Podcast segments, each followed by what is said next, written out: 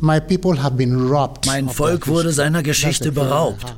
So empfinde ich das persönlich. Wir wurden unserer Geschichte beraubt.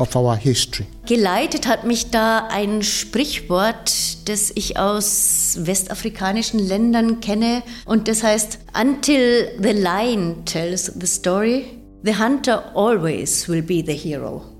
Also solange die Geschichte immer nur aus einer Perspektive, und zwar der Perspektive des vermeintlichen Gewinners erzählt wird, solange ist immer der Jäger derjenige, der siegt. Aber die Geschichte vom Löwen, die mag ja eine ganz andere sein. Museen in Deutschland stehen voll von Objekten, die nicht aus Europa kommen, sondern aus ehemaligen Kolonien. Viele davon aus afrikanischen Ländern. Nur ein kleiner Anteil außereuropäischer Kulturgüter ist wirklich ausgestellt. Der Großteil verstaubt in Europas Museumsdepots und fehlt anderswo schmerzlich. Dort, wo Kolonialmächte sie vor über 100 Jahren mitgenommen haben und ihre Spuren erloschen sind, fühlen sich Menschen bis heute ihrer Kultur beraubt. Wie kann eine gerechte Lösung aussehen? Wie kann eine Begegnung, ein Dialog auf Augenhöhe gelingen?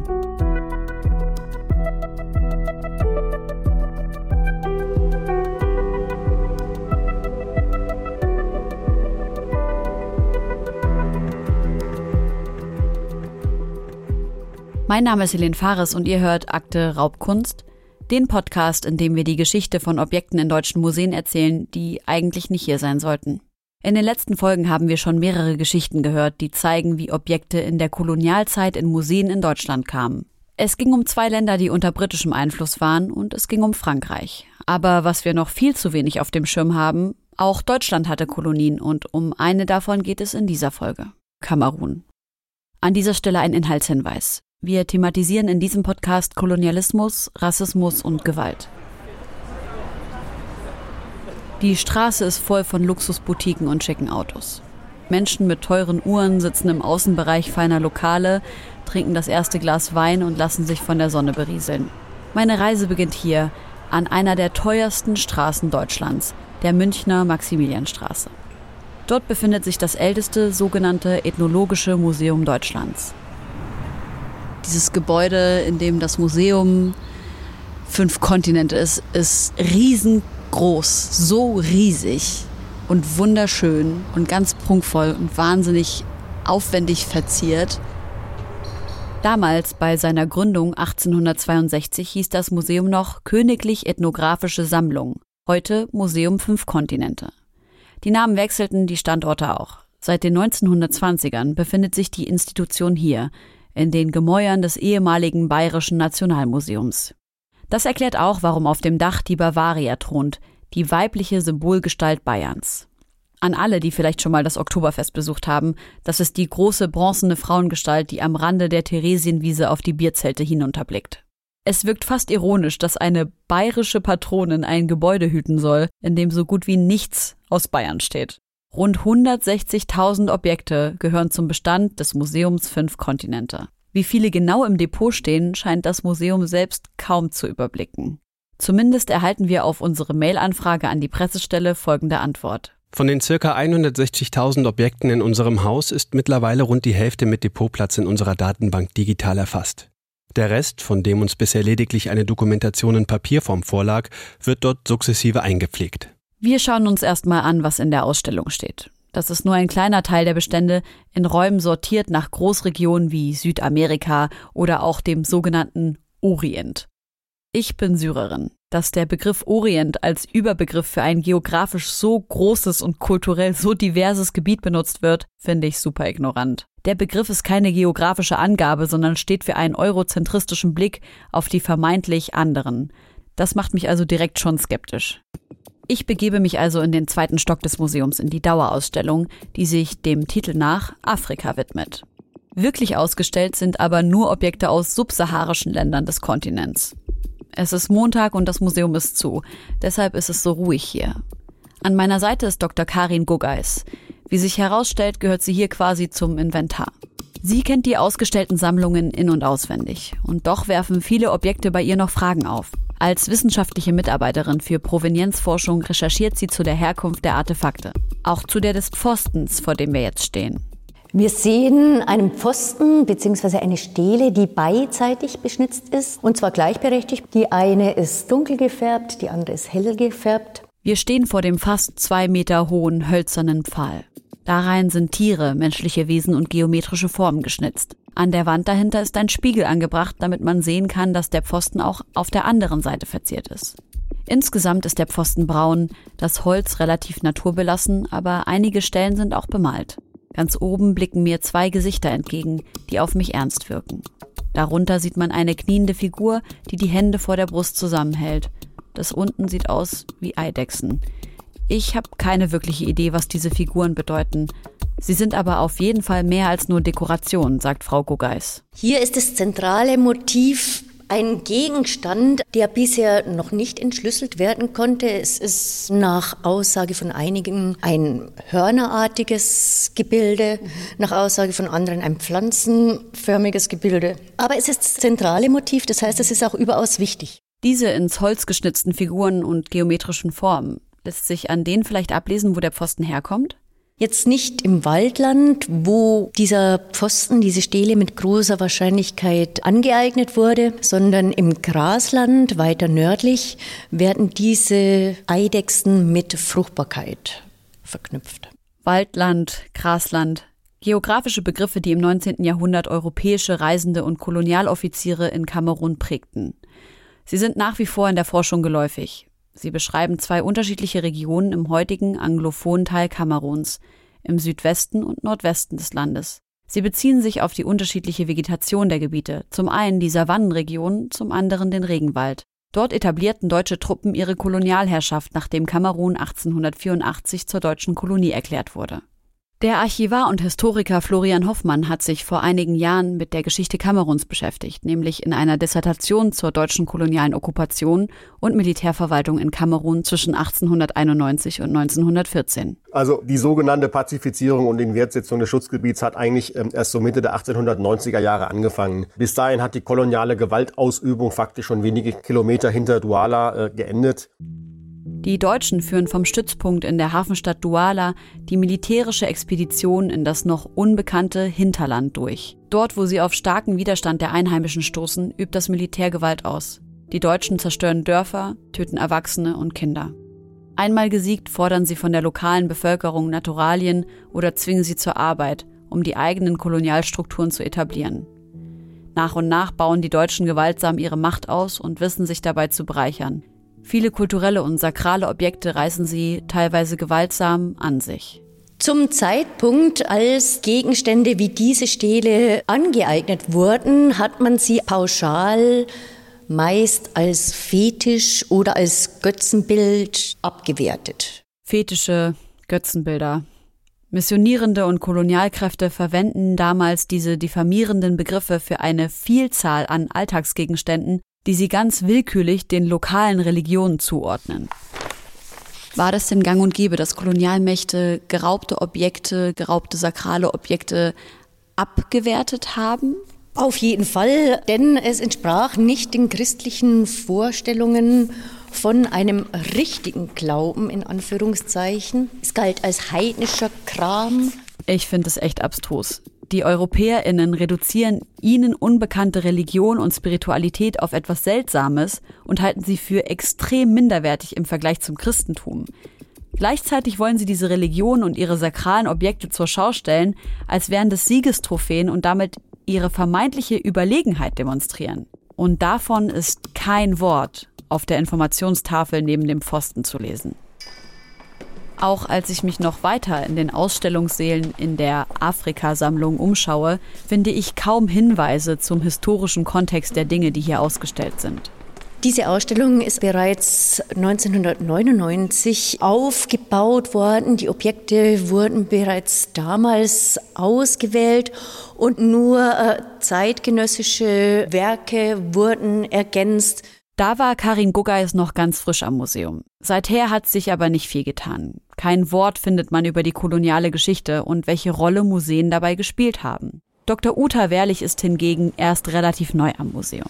Seit 2018 ist sie hier Direktorin. Sie heißt uns zwischen hunderten Büchern und Ordnern in ihrem Büro willkommen und blickt zurück auf die Anfänge des Museums im 19. Jahrhundert. Also Leitendes Interesse war zum damaligen Zeitpunkt vor allen Dingen ein naturwissenschaftliches. Man wollte fremde Länder, fremde Regionen erschließen, kennenlernen und hat auf diesen sehr langen, ausführlichen Reisen gesammelt. Und zwar nicht nur die sogenannten Ethnographiker, materielle Kultur, sondern eben auch ähm, sehr viel botanisiert, botanisches Wissen und Pflanzen mit zurückgebracht, naturwissenschaftlich gearbeitet, gerade auch zoologisch. So landeten die ersten Sammlungen bereits vor der Gründung des Museums in München. Die Reisenden nahmen aber nicht nur zoologische und botanische Funde wie Schmetterlinge oder japanische Blumen mit. Das zeigt das Beispiel zweier Forscher, die im frühen 19. Jahrhundert Brasilien bereisten. Auch wissen wir, dass äh, Spix Martius junge Indigene mit nach äh, Bayern, nach München zurückgebracht haben, die dann eben leider auch hier vor Ort verstorben sind. Genau in dieser Zeit also, als die sogenannte Völkerkunde in der deutschen Wissenschaft verbreitet war, da wollte der Naturforscher, Japanologe und Arzt Philipp von Siebold die Disziplin mit ihren rassistischen Denkweisen in Deutschland vorantreiben. Wissenschaftlerinnen sollten die damals als fremd und fern geltenden Gesellschaften nicht länger nur auf Reisen erforschen, sondern diese Kulturen direkt in Europa präsentieren. Maximilian II. setzt die Pläne um. Der damalige bayerische König hofft, seine Heimat zum führenden Zentrum der Wissenschaft und Kunst im deutschsprachigen Raum zu machen. Dafür gründet er die Königlich Ethnographische Sammlung. Die 1862 mit Moritz Wagner einen ersten Konservator erhielt und dann ab 1868 erstmals im Galeriegebäude im Hofgarten, dann auch für die Öffentlichkeit hier in München in Bayern regelmäßig zugänglich war.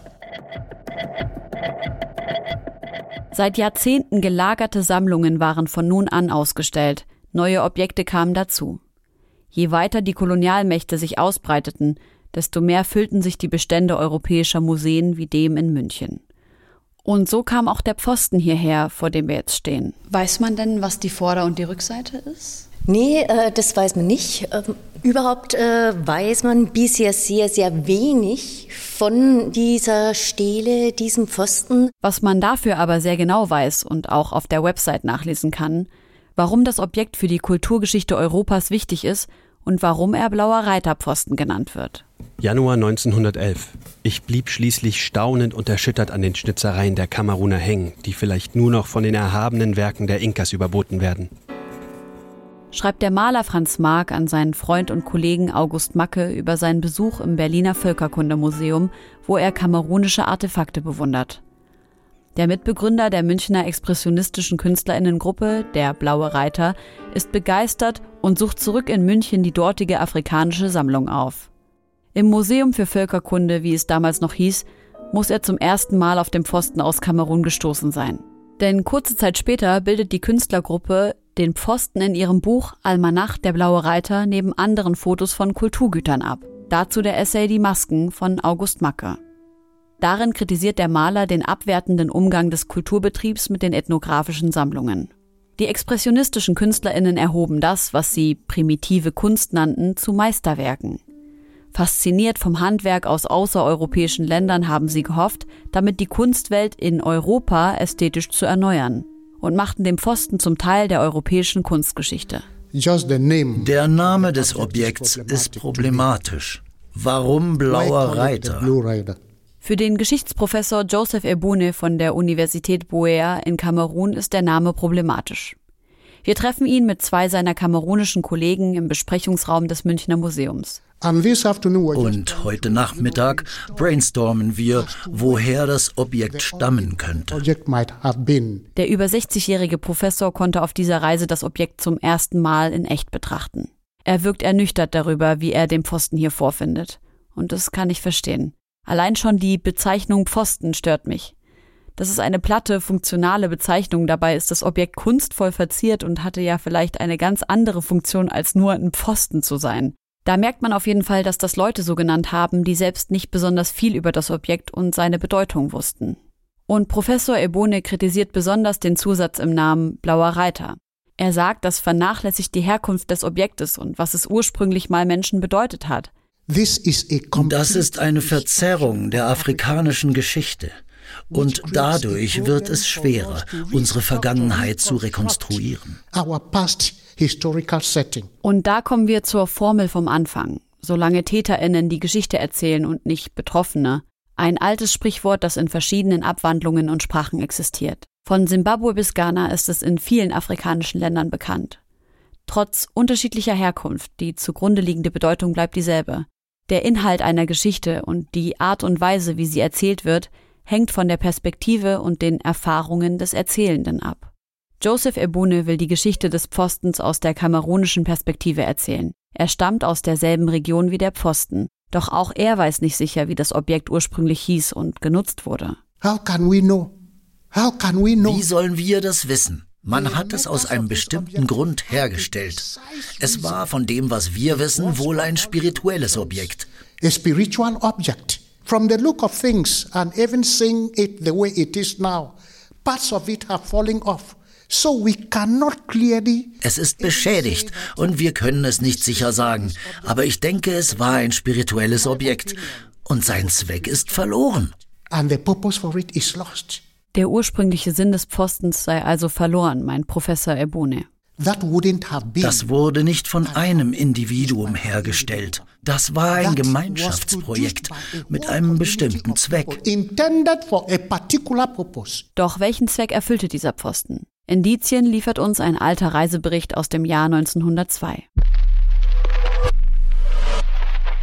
Der deutsche Offizier und sogenannte Afrika-Forscher Franz Hutter besucht in Kamerun ein Dorf der Bakundu-Gesellschaft und schreibt In der Mitte gleich am Eingang entweder eine Holzsäule oder ein Stein von etwa Manneshöhe.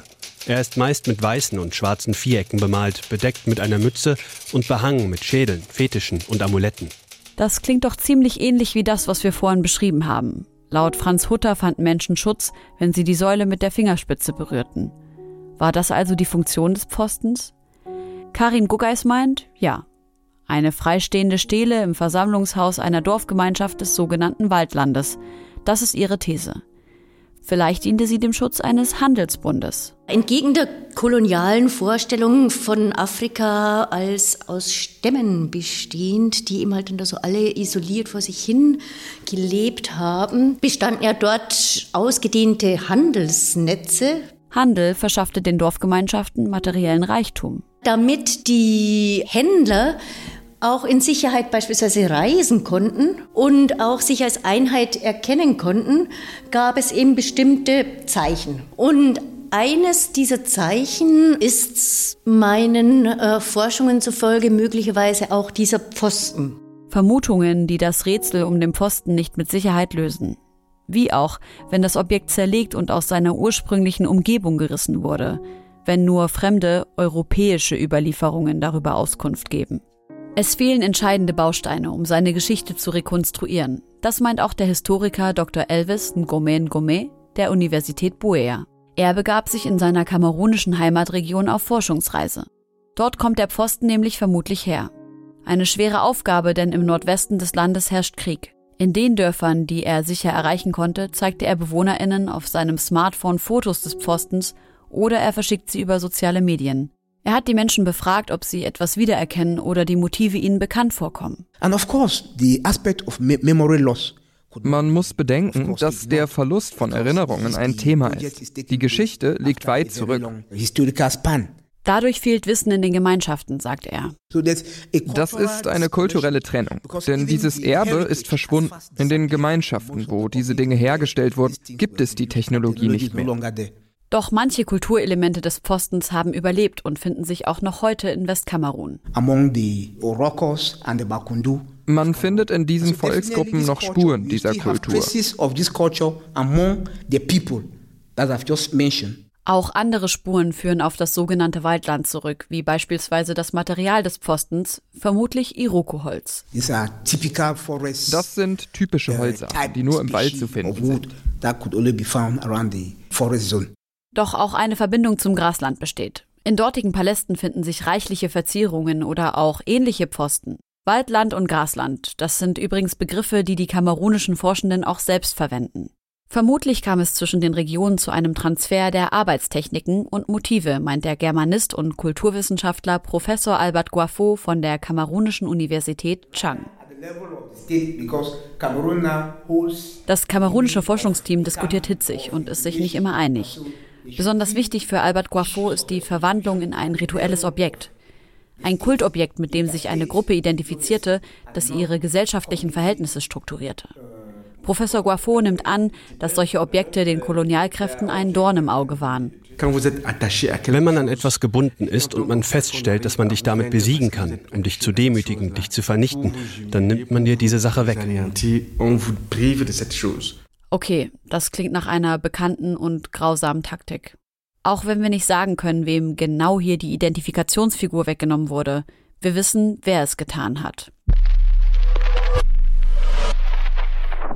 Max von Stetten, deutscher Offizier. 1891 in der deutschen Kolonie Kamerun stationiert. Eine rasante Militärkarriere wartet dort auf ihn und die ist mit viel Gewalt verbunden. Leiter der Polizeitruppe, später Kommandeur der neu formierten sogenannten Schutztruppe für Kamerun. Historiker Florian Hoffmann hat sich mit ihm in seiner Dissertation beschäftigt. Man kann wohl zusammenfassend sagen, dass er schon einen ganz wesentlichen Anteil am Aufbau militärischer, paramilitärischer Strukturen in der Kolonie hatte und auch für die ersten Kontakte zwischen afrikanischen Gesellschaften und der Kolonialmacht in bestimmten Bereichen Westkameruns, ähm, die in der Regel gewaltsam erfolgt sind, eine wichtige Rolle gespielt hat. Von Stetten kehrt bereits 1895 endgültig nach Deutschland zurück. Doch nicht mit leeren Händen. Er schenkt dem Münchner Museum Objekte, die er sich auf den Militärexpeditionen, naja, angeeignet hat. Das ist ein Begriff, der erstmal noch offen lässt, ob es sich um Raub handelt. Es könnten theoretisch also auch Tauschgeschäfte oder Käufe sein.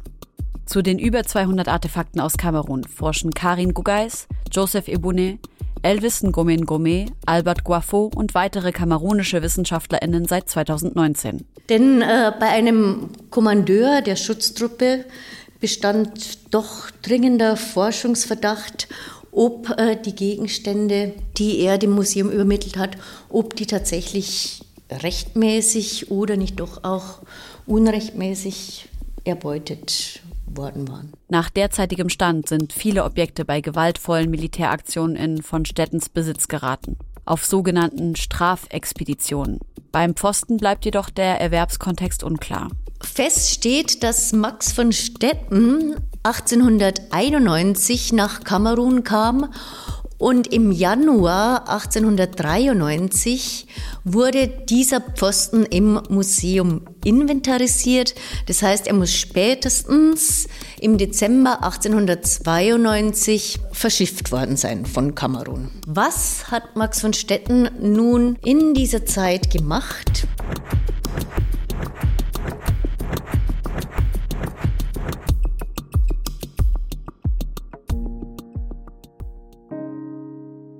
In Kamerun ist wieder einmal Blut gelaufen, heißt der Einleitungssatz eines Artikels der Kölnischen Zeitung von 1891. Gemeint ist die sogenannte Strafexpedition gegen die Abo-Bevölkerung im Hinterland der Hafenstadt Douala. An ihr war auch von Städten beteiligt. Strafexpedition.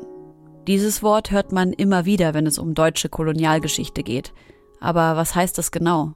Das ist sowieso ein Euphemismus, dieser Begriff, der eigentlich voraussetzt, dass es einen Grund gab, äh, sich dort äh, militärisch zu betätigen. Ähm, den gab es in dem Sinne manchmal, dass vorher äh, Händler, Kaufleute, andere Reisende zu Schaden kamen, teilweise auch getötet worden sind.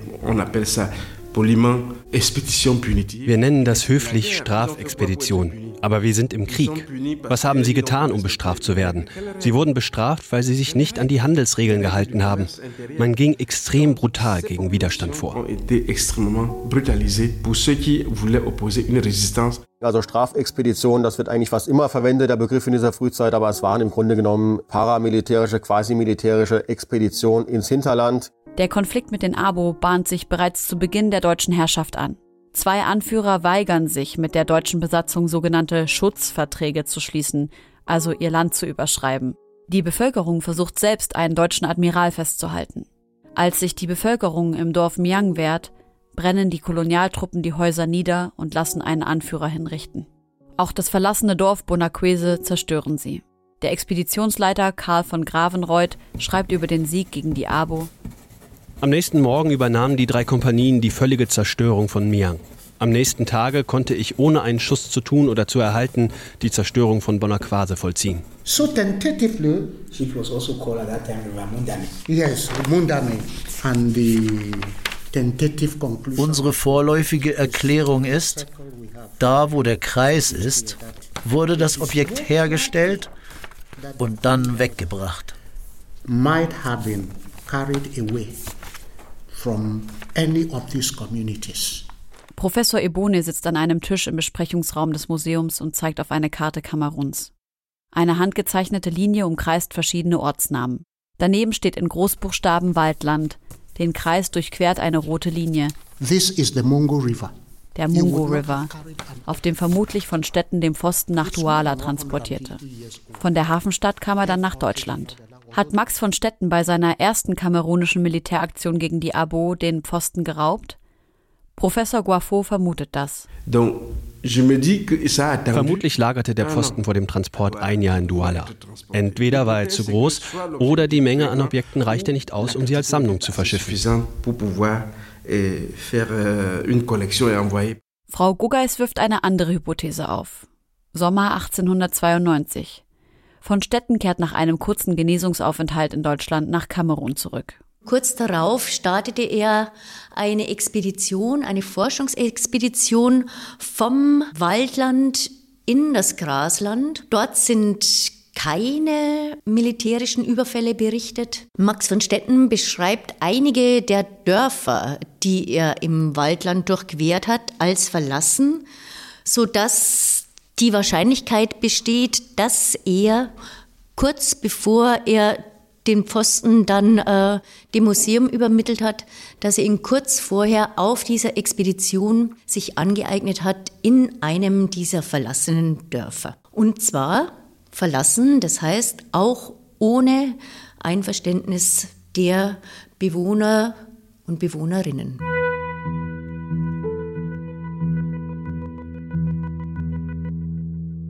Es gibt also verschiedene Hypothesen, wie der Pfosten entwendet wurde. Auf einen Raub kann sich das deutsch-kamerunische Team jedenfalls nicht einigen. Auf die Frage, ob es ein Verbrechen war, stellt Professor Ebune eine Gegenfrage. Wie soll man es denn sonst nennen, wenn nicht Verbrechen? Er holt aus. Wer profitiert von den ganzen Kunstwerken aus Afrika, die hier im Museum lagern? Das Museum selbst natürlich and they are in this museum. Who is benefiting from the museum? There's no doubt about it. Nkome lässt den Professor fast nicht ausreden. Aufgeregt mischt er sich ein und setzt noch eine Frage drauf. Ich habe eine Frage an das Museum. Warum ist das Objekt so wichtig? Warum wird so viel Wert darauf gelegt, mehr als auf andere? Mit dieser Frage gehen wir zur Museumsleiterin Uta Wehrlich gerade über den Verbleib solch eines Objektes, das eben ähm, durch die Publikation im Almanach der Blaue Reiter auch für die deutsche Kunstgeschichte und auch für die deutsche Historie äh, Bedeutung erlangt hat, müsste man natürlich äh, verhandeln. Welche Modalitäten gibt es? Den Pfosten abzugeben würde dem Museum also besonders wehtun. Gibt es denn im Moment schon Pläne einer Rückgabe? Da hält sich Uta Wehrlich bedeckt. Wenn der Abschlussbericht vorliegt, dann wird er natürlich juristisch geprüft und dann als Entscheidungsgrundlage entsprechend an den Minister weitergegeben. Und davor kann man diesbezüglich kein Statement abgeben. Fördergelder für Forschungsprojekte wie die zur Sammlung von Max von Stetten vergibt das Deutsche Zentrum Kulturgutverluste. Es ist das erste geförderte Projekt zum Sammlungsgut aus einem kolonialen Kontext. Denn die Aufgabe der Stiftung war zunächst die Aufarbeitung von NS-Kunstraub. Erst seit Januar 2019 gibt es auch einen eigenen Bereich für Kulturgut aus kolonialen Kontexten. Dr. Larissa Förster leitet diesen Bereich, in dem nun nach drei Jahren die ersten Forschungsberichte vorliegen. Wir sind jetzt gerade im Prozess, überhaupt die Ergebnisse erst auch zu, zu lesen und durchzuarbeiten unsererseits. Aber was man tatsächlich sagen kann, bei einigen Projekten sind durch die Forschung wiederum andere kritische Bestände aufgetaucht, sodass wir jetzt Fragen kriegen, könnten wir denn als nächstes als Museum diesen anderen Bestand äh, bearbeiten? Befristete Forschungsstellen sind dafür eigentlich zu wenig, sagt sie. Grundsätzlich hat Projektförderung immer das Problem, dass sie natürlich nicht ganz so nachhaltig ist, wie wenn man zum Beispiel feste Stellen an Institutionen schaffen würde. Denn es wird noch Jahre oder eher Jahrzehnte dauern, bis man die Herkunft vieler Objekte in deutschen Museen geklärt hat. Von allen Objekten die Herkunft zu klären, halten Expertinnen sogar für ganz unmöglich. Und damit ist immer noch nur eine Seite der Geschichte erzählt.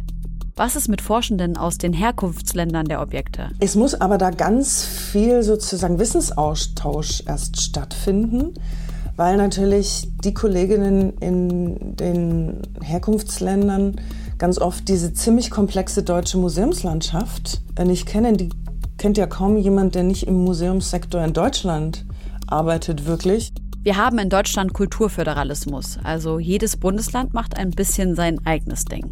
Manchmal gehören die Museumsobjekte dem Land, manchmal Privatleuten oder Stiftungen. Also momentan ist die Arbeit, dass wir versuchen, wirklich so Informationen hin und her zu spielen, zu motivieren.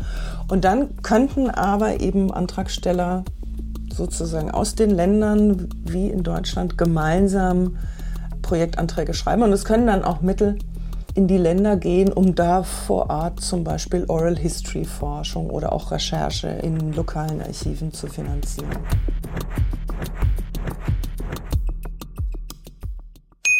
Hierzu ein Update von Mitte August, weil sich da nämlich noch was getan hat, seit wir im Mai in München waren. Karin Guggeis war im Rahmen des zweijährigen Förderprojekts für Provenienzforschung angestellt. Das Förderprojekt ist inzwischen ausgelaufen und Guggeis arbeitet wieder für die Fotografie- und Schriftensammlung des Museums. Der Abschlussbericht zur Sammlung Max von Stettens ist fertig und liegt bei der Direktion. Seit kurzem ist am Museum Fünf Kontinente eine Stelle für Provenienzforschung ausgeschrieben, Vollzeit und auf zwei Jahre befristet. Wie viele außereuropäische Objekte in Europas Museen lagern, hat noch niemand genau gezählt. Unumstritten ist jedoch, dass sich die Mehrheit des materiellen Kulturerbes Afrikas heute auf europäischem Boden befindet. Davon lagern auch einige Kulturgüter im Museum Fünf Kontinente. Digitalisierte Eingangsbücher geben Auskunft darüber. 13. Das ist die Nummer des Pfostens unter insgesamt 964 inventarisierten Objekten für das Jahr 1893. Rechtmäßig erworben oder erbeutetes Gut? Woran lässt sich das bestimmen? Ce sont des mangues qui étaient sous les arbres que vous avez ramassés. Vous avez pris le gonceau en route. Sind das Mangos, die Sie von den Bäumen gepflückt haben? Haben Sie die in Gonzo auf dem Weg mitgenommen, lachend den blauen Reiter eingepackt? Nein, Sie haben sie gesammelt, sie erworben. Aber wie? Sie kamen mit dem Gewehr auf der Schulter, mit einer Struktur, ohne Einladung und setzten sich durch. Diese symbolische Gewalt sagt bereits alles über die Haltung aus, die die lokale Bevölkerung einnehmen musste. Entweder sie leisteten Widerstand und erfuhren als Antwort Gewalt, oder sie kollaborierten. Ich denke, es ist dreist zu behaupten, zwischen 1884 und 1920 hätte es einen einvernehmlichen Austausch gegeben.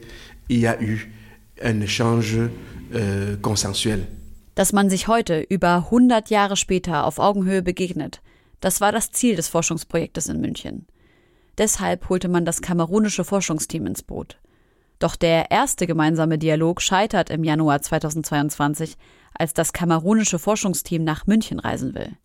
Die deutsche Botschaft verweigert den Forschenden das Visum. Obwohl genau das, was sie machen, nämlich die Aufarbeitung der deutschen Kolonialgeschichte, sogar im Koalitionsvertrag der Bundesregierung festgeschrieben ist. Aus einem schriftlichen Statement des Auswärtigen Amtes geht hervor, Unsere Botschaft in Yaounde hat ihre Unterstützung für das Projekt unter anderem dadurch zum Ausdruck gebracht, dass sie mit dem Museum in stetem Austausch stand, zur Visumantragstellung beraten und den Antragstellenden einen Sondertermin gewährt hat, wodurch andere Antragsteller und Antragstellerinnen hinten angestellt wurden. Also it was an embarrassment. I mean, it's, it's social embarrassment. Die Forschergruppe ist enttäuscht. The reception we had at the embassy was Die Botschaft hat uns anfangs überhaupt nicht freundlich empfangen. Es wirkt so, wann immer ein schwarzer Mann in ein europäisches Land kommen will, gibt es immer Misstrauen, dass er im Land bleiben will oder so. Bedauerlicherweise hatten die Antragstellenden die aufgrund der Rechtslage erforderlichen Unterlagen im Januar nicht beigebracht. In der Folge konnten die Visa damals nicht erteilt werden. Fehlende Geburtsurkunden bei beiden Wissenschaftlern und laut Ablehnungsbescheid Zweifel an der Rückkehrabsicht ihrer Kollegin Irene Machinda. Die Expertin in Sachen Raubkunst Benedikt Savoy äußert sich in einem Online-Statement dazu. Die restriktive Visapolitik Deutschlands und der EU, die Professor Guaffo zu Recht als strukturellen Rassismus bezeichnet, konterkariert einmal mehr die Forschung zu Objekten aus kolonialen Kontexten. Letztere ist nur möglich, wenn Wissenschaftlerinnen und zivilgesellschaftliche Vertreterinnen aus den Herkunftsgesellschaften gleichberechtigt teilnehmen können. Auch wenn wir jetzt hier sind. Das war ein riesiger Stress. Und ich habe zwischenzeitlich schon nicht mehr daran geglaubt, dass ich herkommen kann. Nach all den Strapazen klappt es schließlich doch. Mai 2022. Das kamerunische Forschungsteam reist nach München. Endlich. Professor Guafo sieht den Pfosten nicht zum ersten Mal, denn er war bereits 2020 für das Forschungsprojekt in München zu Besuch. Und doch löst er bei ihm immer noch eine verbitterte und gleichzeitig überraschte Reaktion aus. C'était une réaction de surprise euh. Überrascht, weil ich nicht verstehe, wie Menschen seit mehr als 100 Jahren ein kulturelles Erbe bewahren, mit dem sie sich nicht unbedingt identifizieren. Plus de 100 ans, des gens conservent un patrimoine culturel auquel ils ne s'identifient pas nécessairement.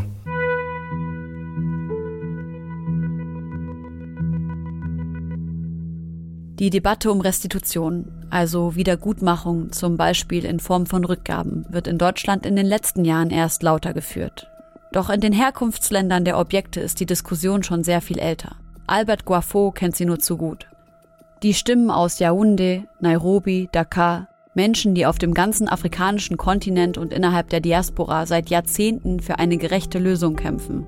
Sie mussten viele Rückschläge erfahren. Und trotzdem bleibt Professor Guafo hoffnungsvoll. Die Fragen rund um Rückgaben stammen nicht von heute. Seit 1872 stehen sie im Raum, seit den 1960ern stärker. Jedes Mal, wenn ein Kapitel geöffnet wurde, wurde es wieder zugeschlagen. Doch dieses Mal lässt es sich nicht mehr schließen.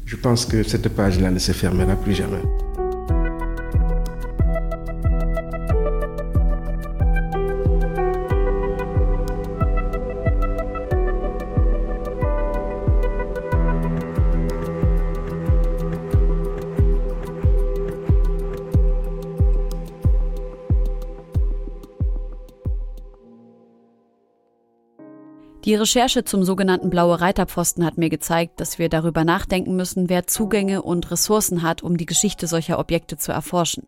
Wenn wir nochmal auf unser Sprichwort vom Anfang zurückkommen. Für den sogenannten Blaue Reiterpfosten ist die Geschichte des Löwen noch nicht auserzählt.